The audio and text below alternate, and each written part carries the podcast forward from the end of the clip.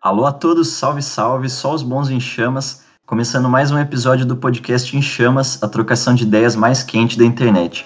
Meu nome é Lucas e hoje a gente vai falar sobre as eleições americanas de 2000, Al Gore versus Bush, se liga aí. Hoje com dois companheiros excelentíssimos, Ari e Thales. Como é que vocês estão, gente? E aí, pessoal, beleza? Como é que vocês estão? Olá, meu povo, e aí, tudo certo com vocês? E hoje a gente vai falar de um tema que nem, nem todo mundo já ouviu falar, mas que não deixa de ser interessante, né? O é, que, que vocês é, pensariam de alguém que, a princípio, é o mais popular de uma nação e cerca de uma semana a gente descobre que ele perdeu as eleições? Como é que vocês acham que ele se sentiria, hein? Olha, cara, esse negócio de democracia é sempre uma coisa complicada, né? A gente aí já tem uma discussão, discussão muito longa ali ao, ao, decorrer da história sobre quem é que deve coordenar né, uma nação. Se é aquele que é o mais forte, se é o mais apto, se é aquele que o povo realmente gosta, né? Então hum. a gente está sempre tentando buscar esse caminho. Mas realmente, quando uma, a, uma definição é tomada e a partir dela é seguida, como por exemplo, ah, o mais popular vai ganhar. Mas isso não acontece, a gente tem um problema muito grande, né? Eu acho que isso aí vai ser uma, vai render uma boa história.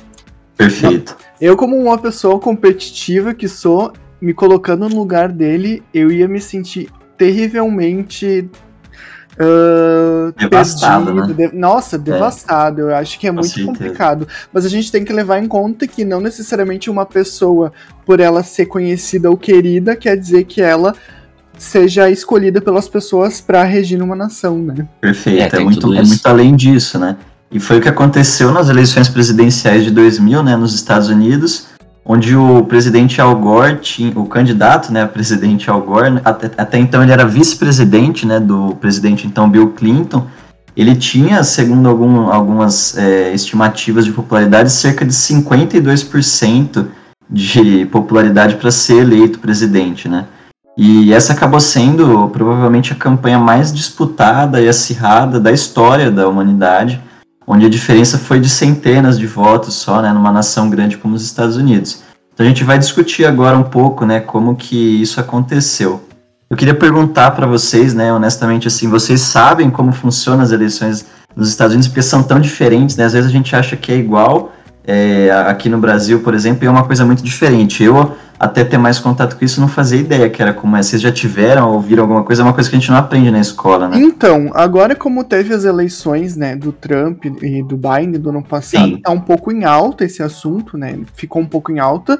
É, e eu lembro que os jornais, a televisão, eles tiveram muita dificuldade de transparecer para as pessoas aqui, porque o nosso sistema é completamente Sim, diferente, né? Eu tenho um pouco, eu, por mais que tenha lido e estudado um pouco sobre esse assunto, eu ainda tenho um pouco de dificuldade em entender alguns pontos. É realmente mais polêmico que você, Ari. Olha, eu tô junto com o Thales nessa. Pra te falar a verdade, eu não sei nem os pormenores aqui do nosso sistema eleitoral. Sim, né? isso é verdade, né? Então talvez aí caiba mais um tópico aí pro próximo Exato. abordando. É, a educação política é uma coisa que falta em muitas nações, no Brasil não é diferente, né? A gente fica atrás em muitas coisas e essa não é uma, é uma delas. Para começar a explicar um pouco, né, para o pessoal de casa que não está tão familiarizado, os Estados Unidos eles não têm um sistema de eleição presidencial direta como no Brasil, onde a gente, de uma maneira geral, vai às urnas e quem ganha de popularidade acaba sendo eleito presidente, né? Lá eles têm um sistema baseado no que a gente chama de colégio eleitoral. Esse é um sistema no qual, é, através de votações que são, acontecem por províncias, né, é um, é um, a província seria um tipo de hierarquia política que a gente não tem tão forte no Brasil. A gente tem cidade e estado diretamente. Nos Estados Unidos, a província, que é um conjunto menor de cidades, tem um valor, um impacto um pouco mais importante. E através desse nível, eles elegem representantes, né, para o que eles chamam de colégio eleitoral, que vai ser um grupo de pessoas que vai representar os eleitores daquele estado em uma nova eleição. E aí, quantos eleitores tem cada estado, né, desse colégio eleitoral, varia com base no tamanho do estado. Estados mais populosos, né, que tem mais é, população, tem mais é, eleitorados para eleger. Então, por exemplo, a Flórida, que a gente vai discutir, tinha 25 eleitorados de um total de 540, que é o mesmo número de pessoas que compõem o Congresso Nacional Americano, né, a Casa dos representativos, como eles chamam lá. E ganha né, essa eleição presidencial quem tem no mínimo mais do que a metade do total desses é, eleitores eleitos né, pelas províncias, né, o total de eleitorados desses 540, o presidente eleito precisa ter pelo menos 270 votos. Né? A gente vai discutir que o, o Bush teve 271 votos, então ele teve exatamente um voto a mais do que ele precisava para ser eleito. É, atualmente, né, até, o, até os dias de hoje, o Al Gore não foi o único presidente a ser, a princípio, mais popular, né, o único candidato a ser mais popular né, nessa fase preliminar né, de eleger o colegiado e perder depois das eleições. Ele foi, na verdade, o quarto, mas os anteriores, que fazem tempos já que aconteceram, eles tiveram uma diferença é, maior, ou seja, provavelmente foram erros mesmo de coleta de dados. Naquela época a gente tinha menos censo, né? E menos tecnologia e conhecimento, know-how para fazer esse tipo de coleta de dados, né? Então acabou surpreendendo que em 2000, né, já no, na virada do século, do milênio praticamente também, a gente ainda teve esse voto tão acirrado, foi o voto mais acirrado da história dos Estados Unidos. E aí, o que, que, vocês pensam, assim, dessa história de eleição indireta, né, de você não eleger diretamente o presidente, mas eleitores, né, pessoas que são da província que você mora, como se fosse, assim, uma eleição de prefeitura, municipal mesmo, e aí essas pessoas vão depois votar meio que representando você no candidato que, a princípio, eles julgam que você foi mais adequado. Olha, eu gosto do sistema eleitoral brasileiro. Uhum. Eu sinto que eu consigo me representar de uma forma direta, né? Eu não preciso uhum. de um intermédio. Mas, claro que a gente tem todos os nossos problemas eleitorais, a gente acaba, como vocês comentaram, né? A gente não tem muito questão de estudos prévios sobre os candidatos, a maioria da população vai no que é mais de interesse direto, tem, tem todos esses casos.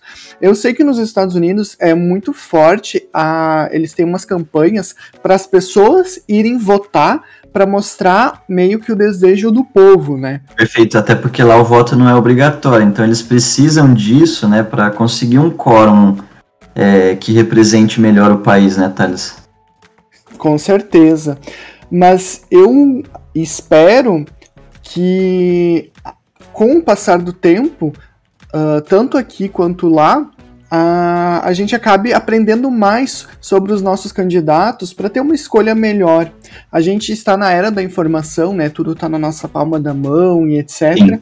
Mas acaba que muito. A gente acaba deixando muita coisa de lado nessa questão política, e eu acho que isso faz com que a gente não tenha uma representação adequada. Perfeito. E Ari, deixa eu te perguntar, você acha que talvez fazendo esse voto mais indireto, né, das pessoas elegendo pessoas para eleger por elas, você consegue escolher melhor? Você acha que você realmente ganha qualidade, assim, é, de talvez eleger pessoas que se prepararam para escolher melhor com base no conhecimento das campanhas que foram apresentadas ao longo do período é, eleitoral? Assim, você acha que você ganha com isso ou não necessariamente?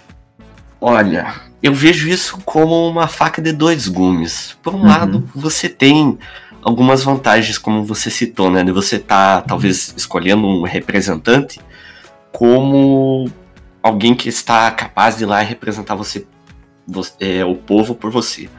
Uhum. Mas, por outro lado, também vejo que isso é um problema. Se você escolher o representante errado, isso pode estar tá trazendo um problema ainda maior do que apenas, por exemplo, se você vai votar, vamos supor, jogar um voto fora, digamos assim, votar numa pessoa que você não condiz com a, com a tua é, com a tua mentalidade, com aquilo que você pensa, é apenas um, mas se a, é um representante de um povo que está votando, então quantas pessoas ele está representando naquele voto, né? É talvez uma pressão centenas, grande, né? talvez milhares. De certa forma, isso também não é o que é, eu vejo como isso, eu não entendo muito bem como é que funciona esse sistema americano, mas eu vejo que ele se assemelha um pouco que, com o que acontece no Brasil. Você veja, a gente também é, elege os nossos é, representantes, mas em muitas decisões não somos consultados diretamente sobre Verdade. quais que vão ser tomadas. Eles, entre eles, se organizam e votam naqueles acham que é a mais representada por nós. Então, de certa forma, talvez não esteja tão distante assim, né? Perfeito, é. O, o termo Câmara dos é, Representantes, né, que é o termo usado para o Congresso, uma parte né, do Congresso americano, tem justamente esse teor, né? E que se assemelha muito ao, ao nosso Congresso Nacional Brasileiro, né? E no sentido de que grandes votações acontecem nesses lugares, né? Quantos projetos de lei né, são aprovados ou é, negados pelo Congresso, a princípio eles votando no nosso nome, né? Com o que nós que elegemos eles achamos que deveria ser melhor, mas eles muitas vezes não se comportam dessa maneira, né? Eles ignoram os ideais que o levaram até esses lugares, eles deixam de lado a vontade da maioria por interesses pessoais, sem falar em corrupção. E a gente pensa talvez no colegiado, né, como você comentou, como se fosse um intermediário para escolher o presidente. Então, se isso se passasse a se aplicar neles, né, imagine o quão ruim seria. É, vencer uma eleição com base em compra de votos, né? Seria é, com certeza. péssima. E aí, só para a gente explicar também como funciona um pouco do partidarismo americano, ele é basicamente um bipartidarismo, é quase um, um biopólio, né? Um, um monopólio de dois, dois lados, porque existem dois grandes Uma dupla de três. historicamente. Exato, exatamente. E, que são o Partido Democrata e o Partido Republicano, né? Historicamente, né, muito se atribui ao democrata ser um pouco mais é, de esquerda e o republicano um pouco mais de direita, mas a gente vê que isso não se observa sempre, né, com base nas escolhas pessoais. E existem alguns partidos menores, né, como o Partido Verde, o Partido Libertário, só que e existem pessoas que, que concorrem à presidência por conta própria, né? A gente teve, acho que nas últimas eleições, o Kanye West, né, foi um, uma das celebridades que resolveu concorrer à presidência porque lá é permitido você concorrer mesmo sem um apoio partidário, né? Até porque só existem, como a gente falou, esses dois grandes partidos, basicamente. Acaba se decidindo a eleição sempre entre esses dois partidos. Historicamente, nunca houve nenhum presidente eleito que não fosse desses dois partidos. Algo e... que já é bem diferente do nosso Sim, próprio perfeito. sistema, né? A gente aqui vê uh, o surgimento.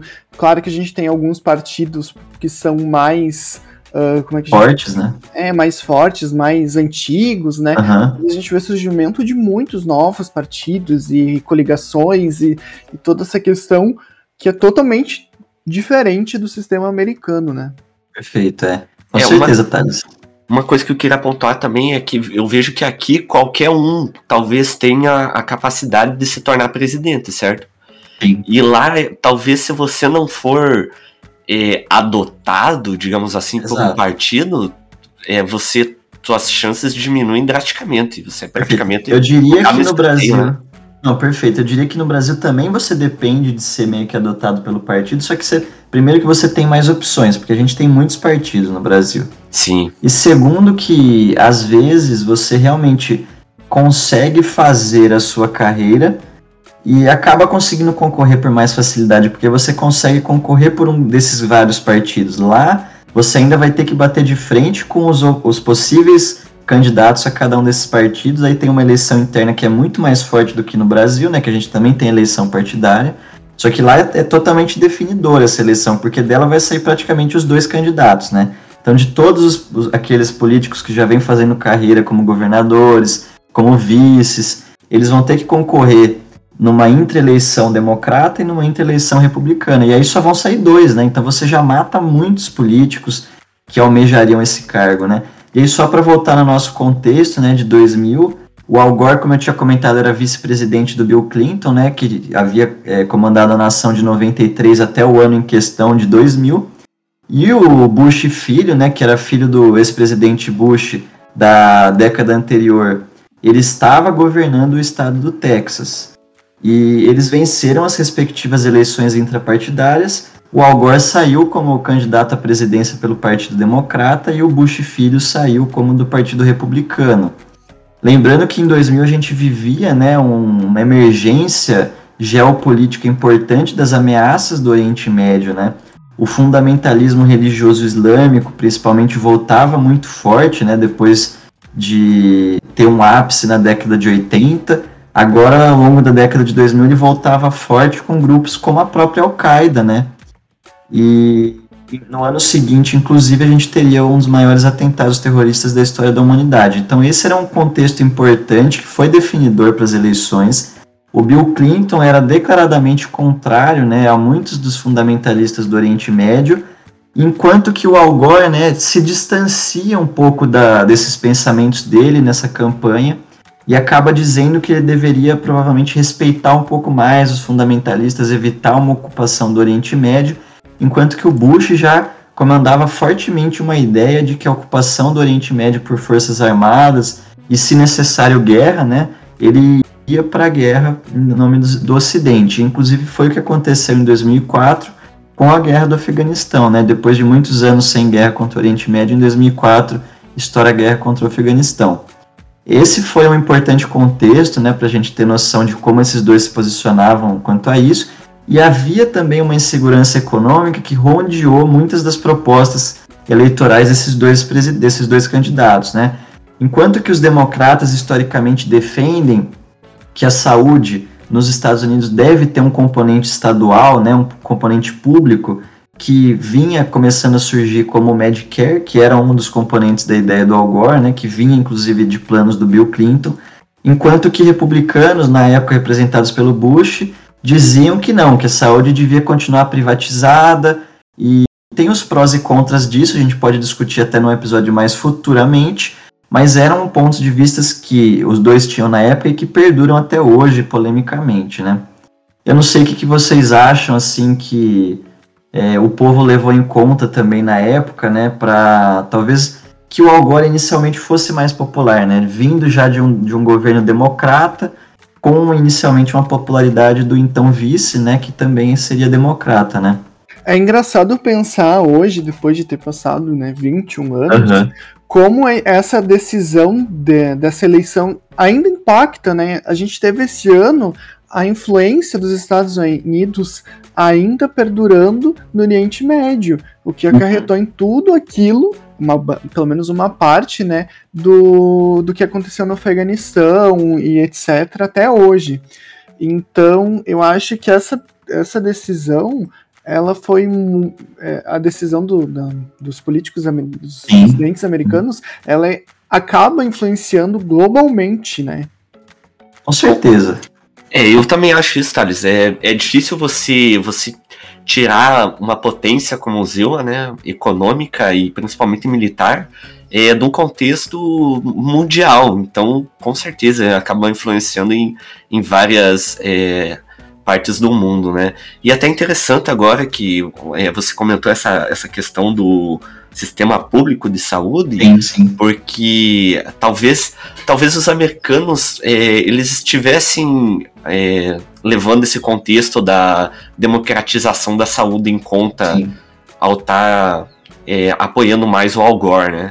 É, e, e, eu acho que isso também que vocês falaram do apoio mundial é uma parte importante da, do quebra-cabeça, né?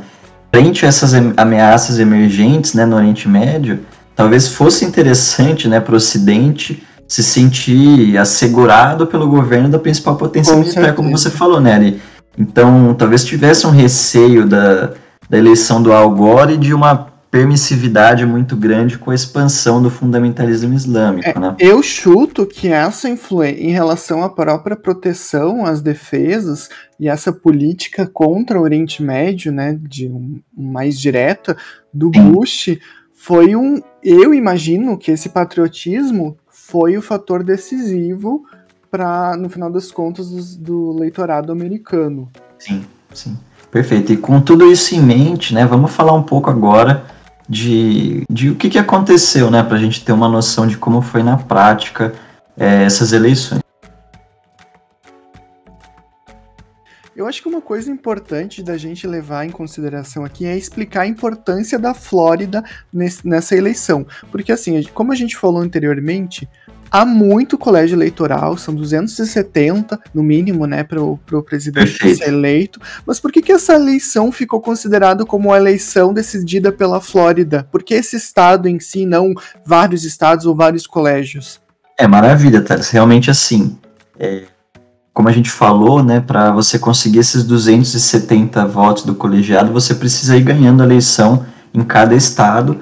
Em alguns estados, é, você tem colegiados enviados para os dois partidos. Então, por exemplo, cada voto a favor do, de um dos partidos é transformado em uma porcentagem, e aí às vezes eles mandam, por exemplo, é, X números para tal partido e Y número para tal partido.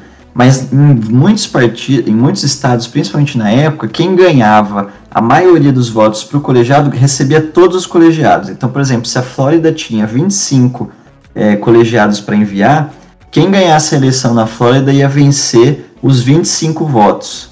O que é, é polêmico também, porque há quem defenda que, por exemplo, se foi 50-50, deveria se enviar 12 votos de, de um e 13 do outro, por exemplo, né? Ficaria talvez um pouco mais equilibrado, mas não. A lei na Flórida dizia que quem ganhasse lá ia receber os 25 votos para a presidência, né?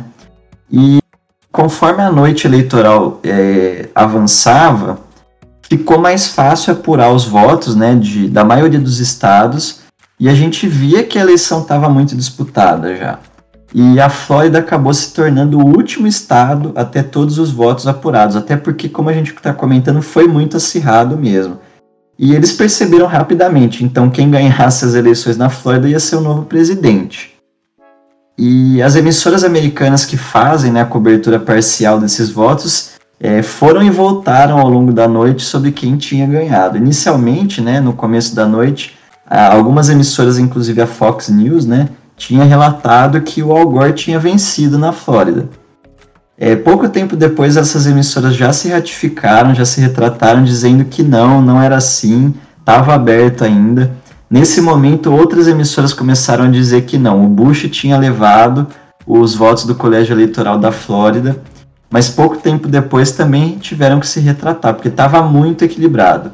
Nesse momento que as emissoras tinham se retratado do voto de que o Al Gore tinha vencido e que o Bush era o vencedor, o Al Gore teria inclusive ligado já para o Bush e parabenizado ele pela vitória na época, né, no momento que tinha sido muito equilibrado, mas que ele estava de parabéns pela vitória. Quando elas voltaram atrás, inclusive na vitória do Bush, o Al Gore ligou de novo e havia e aí, teria teria a princípio se desculpado, dito que não, muito que ele bom. não reconhecia uma derrota dele, inclusive ele teria dito que estava tão acirrado que se ele perdesse, ele não reconheceria inicialmente a derrota, ele ia pedir uma recontagem. Ia pedir o VAR, cara, ia, pedir o VAR. VAR ele ia pedir todos os recursos de vídeo, de, é, de psíquicos, de quânticos e, e todos os médiums possíveis para descobrir se isso tinha sido verdade. Ia contar os votos manualmente. Exato, ele ia pessoalmente, ia fazer um mutirão, levar a família dele, sei lá. E isso teria incomodado muito o próprio Bush, que teria dito que não se retira uma, um reconhecimento de derrota. Que uma, um outro fato importante é que na época é, a Flórida vivia uma certa soberania republicana, né? Existem essas tradições, né, de que alguns estados estão mais associados a um partido ou outro. Historicamente, a Flórida era um partido muito democrata, né, ao longo dos séculos de história dos Estados Unidos. Mas a, a partir da, da, década de 1990, havia acontecido uma transformação no perfil eleitoral da Flórida. Ela tinha se tornado mais republicana, muito por conta de imigração mexicana na Flórida.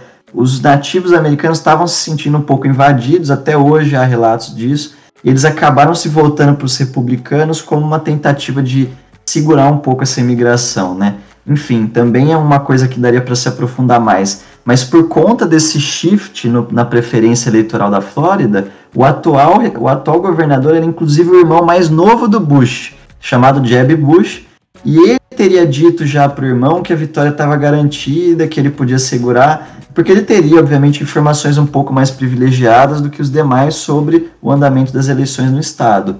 E o Bush teria jogado isso contra o Al Gore, dizendo: Não, meu irmão já me garantiu que a vitória está assegurada, mas o Al Gore teria batido o pé e dito que não iria reconhecer uma eventual derrota. É, isso lembra muito, né? Não sei se vocês concordam, as eleições recentes que nós ah, tivemos do Trump, né? Negando, inclusive, que reconheceria uma derrota, né? Não sei quanto disso semelhança vocês veem nesse caso. Muita semelhança. É, a, é. Era o que eu tava exatamente para falar. É a mesma história, ela, se re, ela vai se repetir Sim. e provavelmente aqui também, quando ao, as eleições ocorrem aqui, sempre tem aquilo que um, o partido que perde acaba comentando que foi é, que foi, teria sido manipulado, que foi no é, detalhe. Exatamente.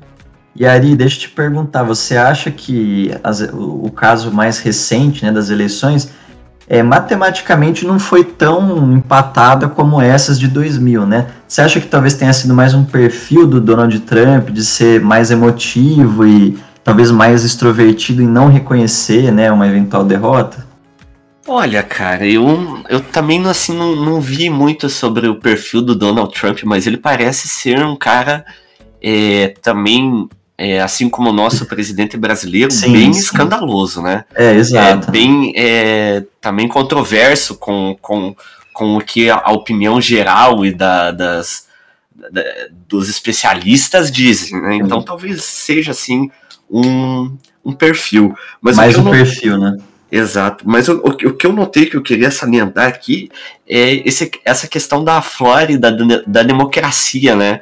Sempre uhum. se vê assim uma eleição democrática, mas você falou que se tivesse os 25 colégios e 13 ganhassem para um partido, os outros 12 iriam todos para aquele Sim, partido que ganhasse. Exato. Cara, isso é, parece ser muito errado. É um utilitarismo Cara, muito grande, né? É, teoricamente, a vontade da absoluta maioria se sobrepondo ao todo. É realmente muito polêmico e isso até hoje é polêmico porque ainda não há um consenso. A gente vai falar mais para frente que uma das consequências, tamanha foi a, a, a os, os, debates, né, tama, tamanhos foram os debates em torno dessas eleições, que os Estados Unidos criaram um colégio eleitoral né, é, supremo, parecido com o Supremo Tribunal Eleitoral no Brasil, só que menos potente, porque lá eles acreditam muito mais do que no Brasil na soberania dos estados perante a nação. Então é realmente difícil, né? Pode Posso falar. Fazer um comentário. Eu acho é um engraçado que a gente está comparando a eleição de 2000, né, com a eleição agora que aconteceu em 2020. Sim. E uma coisa que é muito engraçada, duas, duas, duas coisas que eu acho que eu achei engraçada é que foi que o Trump foi o primeiro presidente dos Estados Unidos desde a década de 90 que ele não foi reeleito, Sim. né, para o segundo mandato, e também que o Biden foi o candidato que venceu com a maior fatia de votos contra um presidente desde 1932. Então Perfeito. a gente está aqui com uma eleição que foi decidida praticamente no VAR, para uma é. eleição é. que foi muito teve uma discrepância bem alta de voto. E, teve uma diferença e que o comportamento do derrotado foi, foi parecido. Igual, então, é, foi exato, igual. Né? Ali, ó, eu, eu, eu fui confirmar aqui, o Biden venceu em 26, 25 estados e no Distrito de Colômbia e totalizou 306 votos de, no colégio Colegiado. eleitoral. Uhum. Então foi uma. A, que o, que o, o, candidato Trump ficou muito com aquela questão de manipulação, de recontagem, Sim. não sei o quê, e a diferença foi muito grande. Agora imagina o, a eleição do Al Gore como se não se sentiu, deve ter assistido muito pior, porque foi Perfeito. muito menos, né? Perfeito. E continuando, né, dessa questão matemática dos votos, é, ele deve ter se sentido pior ainda quando a apuração em si foi oficializada e ele ficou sabendo que ele havia perdido a eleição na Flórida, ou seja, ele perdeu todos os 25 votos do colegiado por 537 votos de diferença, ou seja, por 537 pessoas que foram votar no Bush, ele tinha perdido 25 votos do colegiado, que é uma porcentagem muito maior, porque o colegiado tem 540 votos, ele perdeu 25 desses votos por conta de 500 pessoas de diferença, basicamente.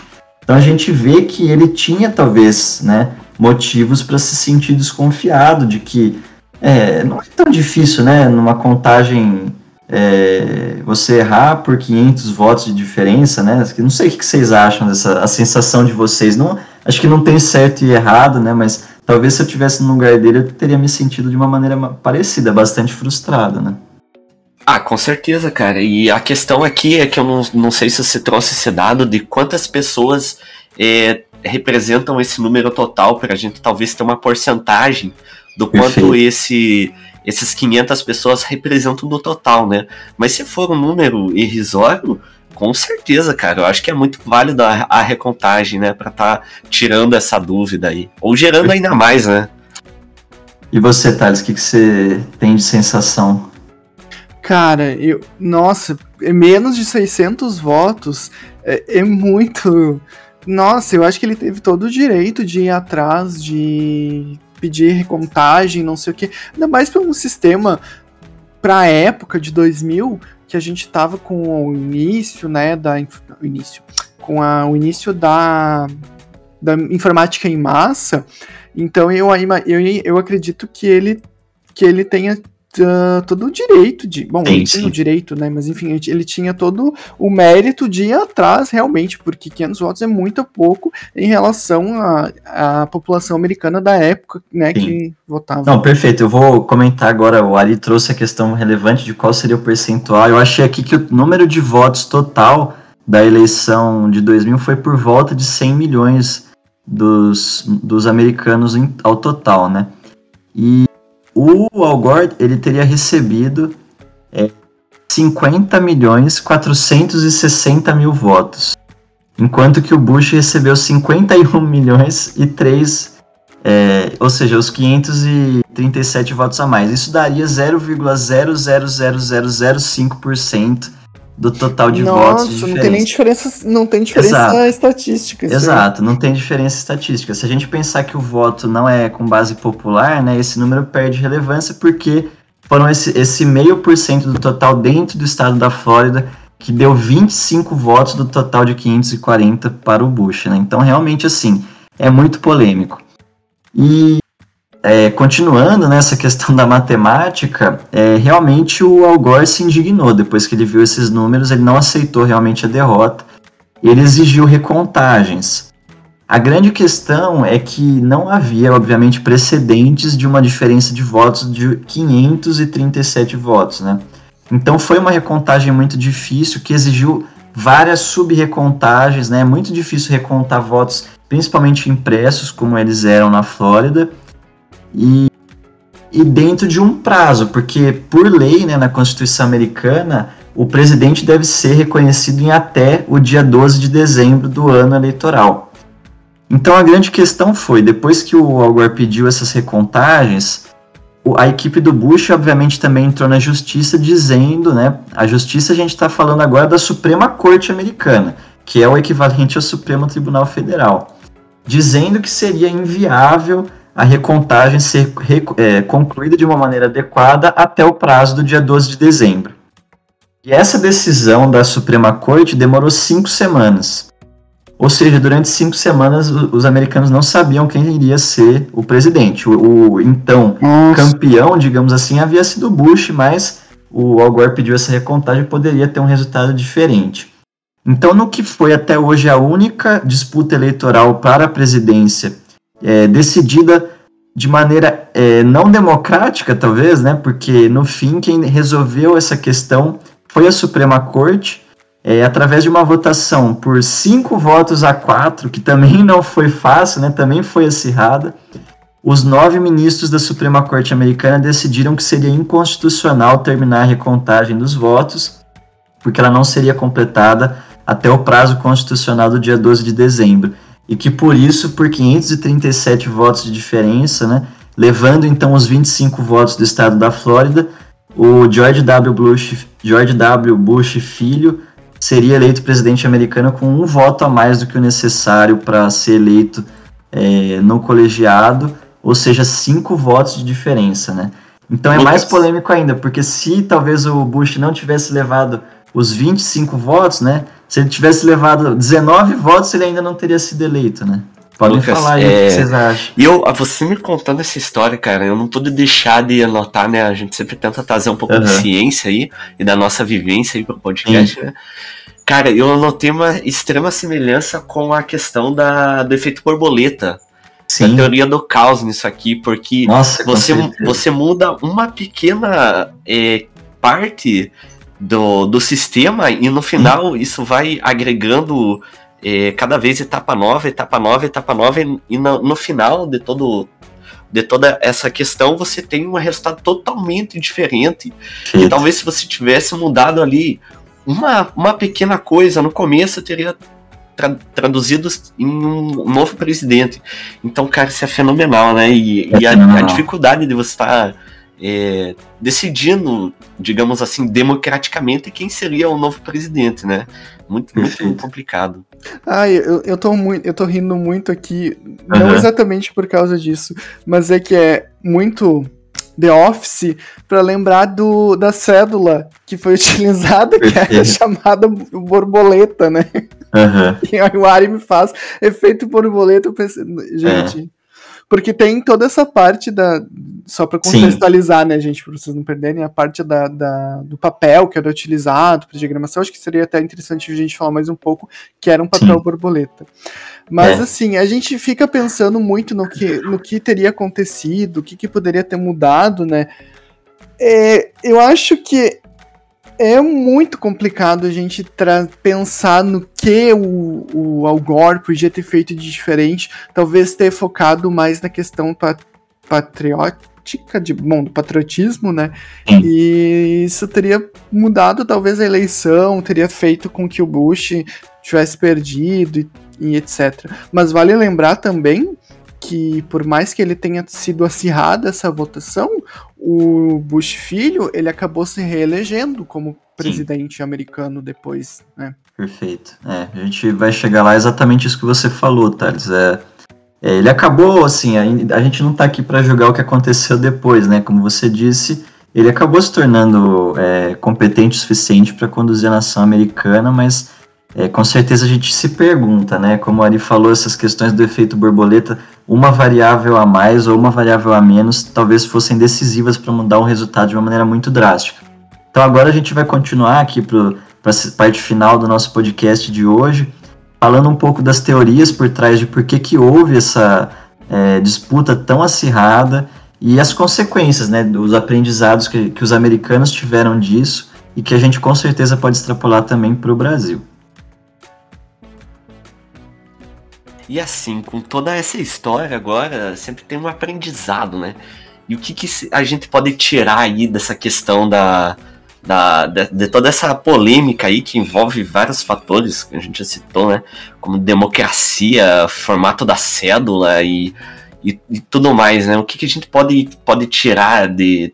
Até, até para o nosso sistema aqui brasileiro, talvez, creio que tenha tenha correlações que possam ser aplicadas até hoje, né? Como a gente já viu que teve essa relação até da, dessa eleição de 2000 com a eleição do, do ano passado.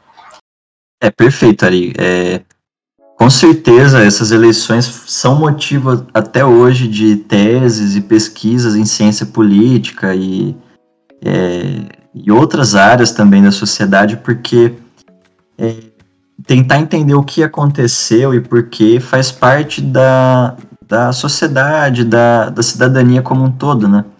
É, existem uma série de teorias feitas a respeito de por que, que o Al Gore, que inicialmente era tão mais popular, né? Ele acabou perdendo nessa reta final. Muitos acham, né? Muitos cientistas políticos defendem que ele deveria ter se apegado um pouco mais a esse fato dele estar na vantagem, ao fato dele ser o vice-presidente da época fazendo uma campanha, segundo muitos, né, tanto nos debates e emissoras, como em cartas que ele escrevia à população, que acabou apelando para o populismo excessivo, uma necessidade muito grande de parecer simpático em temas diversos, em, como se ele precisasse angariar esses votos que ele não tinha, sendo que ele tinha esses votos, né? Ele partiu da vantagem. Sim. E para muitos ele acabou se expondo demais com essas tentativas até um pouco desesperadas em alguns aspectos, falando demais sobre o Medicare, né, que seria esse plano de saúde público, falando demais sobre a postura dele no Oriente Médio, como se ele precisasse ser a face opositória ao Bush nessa questão, né? Talvez ele não precisasse se expor tanto nessa questão. Então, para muitos, isso acabou fazendo com que ele perdesse um pouco de popularidade nessa reta final. Existem também algumas polêmicas é, mais é, situacionais que aconteceram no momento. Uma delas é o fato de que é, a polícia né, e os, os é, fiscais da eleição em alguns dos distritos eleitorais da Flórida teriam encontrado, né, segundo alguns relatórios, irregularidades em algumas urnas eleitorais de escolas que se localizavam em regiões menos favorecidas da sociedade, é, principalmente na região mais metropolitana da Flórida, em Miami, Orlando, é, áreas de escolas que teriam votos de população negra, população indígena americana e até de imigrantes, né, de descendentes de imigrantes, de que é, acabaram anulando esses votos, né, por conta dessa irregularidade. seriam votos que provavelmente majoritariamente iriam para o Al Gore, porque são pessoas que defendem um pouco mais, né, os ideais de do Partido Democrata como um todo. Isso é muito polêmico, porque como a gente está discutindo aqui uma decisão que foi na, na, na, casa de centenas de votos, cada voto conta, né, Ari? Com certeza, cada voto conta, né? Então, muito importante, talvez sim, eu não sei qual que é o tamanho de, de toda, toda essa cidade aí da, da Flórida, é né? É difícil, difícil quantificar quantos votos se perderam por isso, até porque esses números não são muito divulgados, né? Mas a gente fica imaginando aqui. Mas você vai pensar que foram 530 Exato, poucos, não é impossível, né? É... Porque quanto, é, uma, uma escola recebe milhares de votos no mínimo, né? De habitantes locais. Então, sei lá, né? E uma outra questão polêmica que a gente estava discutindo, né, Thales? É o fato de que muitos distritos eleitorais da Flórida usavam um tipo de cédula específica que ficou apelidada de cédula borboleta. Se vocês jogarem na internet, no Google mesmo, cédula borboleta eleições de 2000, vocês acham essas cédulas e, e são extremamente antipráticas, anti-intuitivas, né, Thales? A gente, sabendo da questão da dificuldade que elas apresentam, temos dificuldades de, de descobrir exatamente como marcar é, o nosso candidato, porque essas cédulas variavam, né, era uma liberdade de cada distrito escolher qual cédula usar, e muitos usavam esse tipo de cédula que acabou gerando confusão, né? O que, que você achou, Thales, dessa impressão eu, sua? Eu, eu, quando a gente começou a, pensar no tópico desse podcast, eu fui pesquisar nessa cédula, porque tão, uhum. tinha muita teoria, muita coisa sobre Sim. essa cédula. Eu disse, ai, gente, será que era tão complicado? Gente, assim, ó, como a gente tem que pensar na população, que não é o voto não é obrigatório, Perfeito. né? Então você vai ter que levar isso em consideração.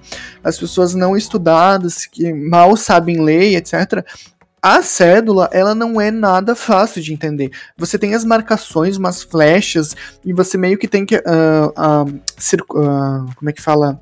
Apontar ali, né? Os candidatos. Só que tem uns espaçamentos.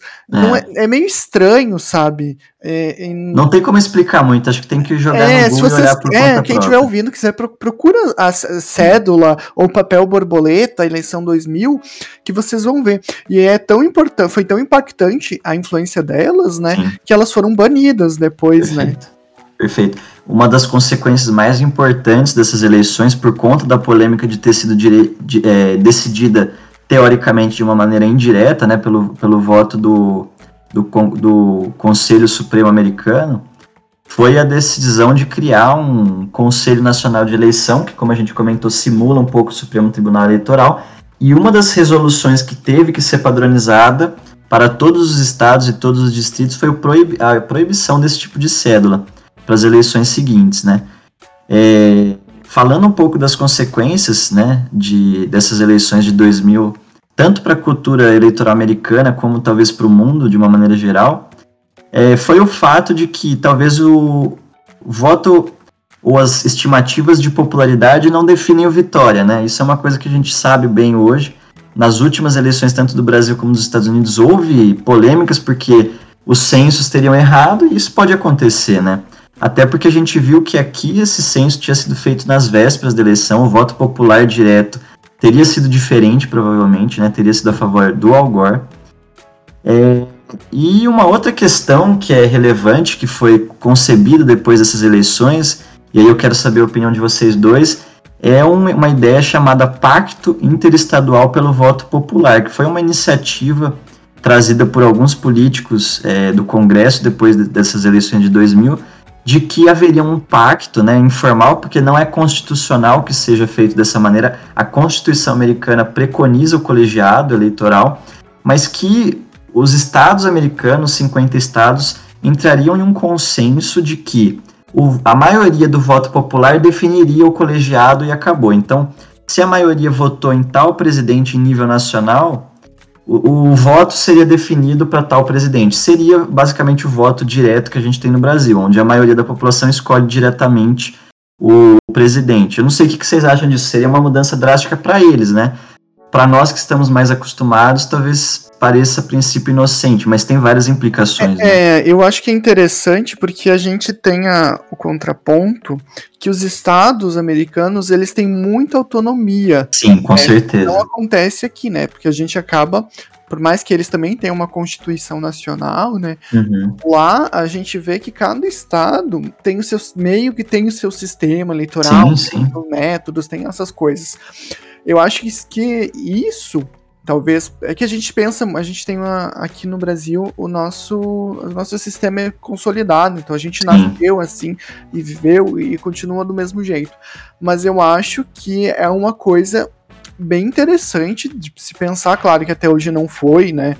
Não, não usaram esse tipo, mas meio que para mostrar para as pessoas que elas são que elas importam, que o voto delas é importante, que elas vão decidir o futuro delas e da nação delas diretamente, sem ninguém para decidir, sem ter contagem, e acho que até para facilitar para o próprio povo que talvez não tenha tanta consciência política e conhecimento como é o voto como um todo, é, seria mais fácil o entendimento para a população de uma forma geral, penso eu. Perfeito. Não, eu concordo. E você, Ari? Cara, eu olhando assim, agora nesse final aqui, eu vejo uma extrema semelhança dessa questão, desse, dessa problemática que a gente tratou hoje, dessa democracia, uhum. com uma questão científica mesmo, do próprio método científico. É, no começo da, quando estava sendo desenvolvido o método científico, é, muitas vezes a, as pessoas tinham dificuldade em replicar os métodos. Perfeito. Porque você precisava é, descrever corretamente todas as etapas do processo e todos como que elas se davam, né? Uhum. Então eu vejo que essa, essa diferença entre todas as células que, como o Thales disse, cada estado tem a sua autonomia para estar tá escolhendo o tipo de célula, ela mais atrapalha do que ajuda.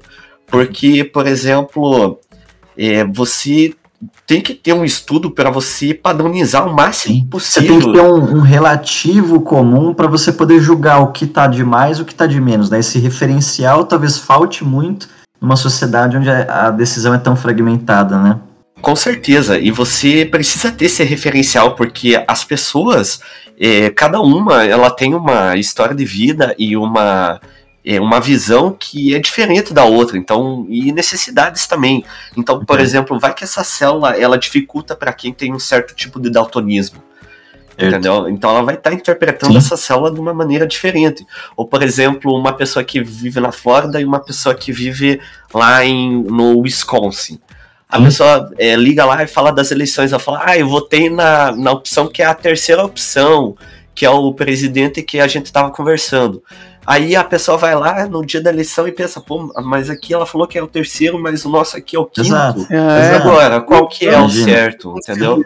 Você perde o padrão, né? Com certeza, eu acho que isso prejudica demais. Além disso, ainda tem toda essa questão do que você falou do, do voto do que vai pro o, a é, porcentagem tudo, tudo, que tem mais, né? Votos, perfeito, é, é exato. Pro... Isso é outro problema. E ao mesmo tempo, só para fazer o contraponto de vocês que já fizeram essas observações maravilhosas, é o fato de que Talvez o que eles veem como grande vantagem dessa fragmentação em nível estadual é que você consegue levar em conta as diferenças de cada estado. Por exemplo, existem estados que precisavam de mais intervenção federal, intervenção nacional, do que outros, né? E talvez esses estados possam reconhecer mais que aquele presidente ou que aquele candidato possa ter sido mais importante para eles, né? Que talvez a gente perca um pouco essa individualidade estadual nas nossas eleições que são unificadas, né? Então, por exemplo, um, um, um governo nacional que governe pela simples maioria, independente do estado em que ela esteja, ele vai ganhar os votos, né? Então tem os prós e contras disso. Acho que não é fácil, mas enfim, é um projeto que está sim proposto. E até junho de 2019, onde houve a última mudança, eles foram assinar esse, esse pacto, né, teria sido assinado por 15 dos é, 50 estados, né? Então eles precisam de mais adesão para poder pôr em prática. Esses estados que assinaram representam apenas 36,4% do colegiado, né? Então, é, falta ainda angariar votos, caso eles queiram partir para essa ideia de um voto mais direto, né? E eu acho que também vale ressaltar dessas eleições que o voto impresso não isentou polêmicas, né? Como a gente tem ouvido ultimamente muitos defensores do voto impresso novamente no Brasil como uma medida menos é, fraudável, talvez, de votação, de eleição. O que, que vocês acham disso? Ah, olha, se a gente for pensar no voto impresso americano, que tá até, em, até 2020 é utilizado, muitos votos Sim. eram enviados por correio. Então você Sim. imagina as pessoas, assim, né? Se forem fazer esse contraponto, vão ficar malucas. Uhum. Sem falar que aqui é ainda é mais tranquilo, mas pensa que na eleição americana eles não votam só para presidente, governador e senador Eita. e etc. Se eu não me engano, dependendo do estado, eles têm até 11 uh, hum. referentes na, em cada cédula. Então, para você fraudar isso, porque uma pessoa pode rasurar, pode não ser, é muito mais fácil do que no sistema, eu penso, né, no sistema eletrônico. É. E você, Ari? É, cara, eu já. Eu também vejo é, mais essa questão por esse lado que o Thales está comentando, e ainda entrando nesse paradoxo aí da, do sistema brasileiro, né? Que muitos defendem voto impresso como a, o supra-sumo aí para a gente estar tá saindo desse mar de lama. É, eu vejo isso como talvez algo, algo errôneo, né? Porque, bem, eu sei que eu não entendo muito de, de eletrônica e como é que funciona uma urna nos seus pormenores. Mas eu tenho certeza que foram chamados especialistas para estar compondo essa urna e com certeza ela é submetida a diversos testes por, pelos demais partidos, né? É, representantes, para que haja essa unanimidade do, do valor que está sendo mostrado, né? Com certeza isso não é feito é, às escuras, né? Porque com, algum partido já teria é, é, reivindicado isso, né? Então provavelmente são feitos por profissionais qualificados. Então se, e se eles dizem que essa urna é apta e é democrática, eu confio neles com certeza. Não, perfeito. É, eu acho que esse é o ponto em que a gente chega à conclusão de que existem mais dúvidas, continuam existindo mais dúvidas do que respostas, né? Com certeza. E que mesmo com precedentes, como a gente viu essas eleições presidenciais americanas de 2000, a gente ainda tem dificuldade de ter confiança nas nossas escolhas, né? Então cabe muita deliberação, a gente precisa ouvir sempre quem entende muito a respeito, é uma coisa que a gente às vezes não faz no nosso país, infelizmente. É, queria finalizar né, o nosso episódio de hoje dizendo que duas indicações acho são mais relevantes do tema que a gente abordou hoje.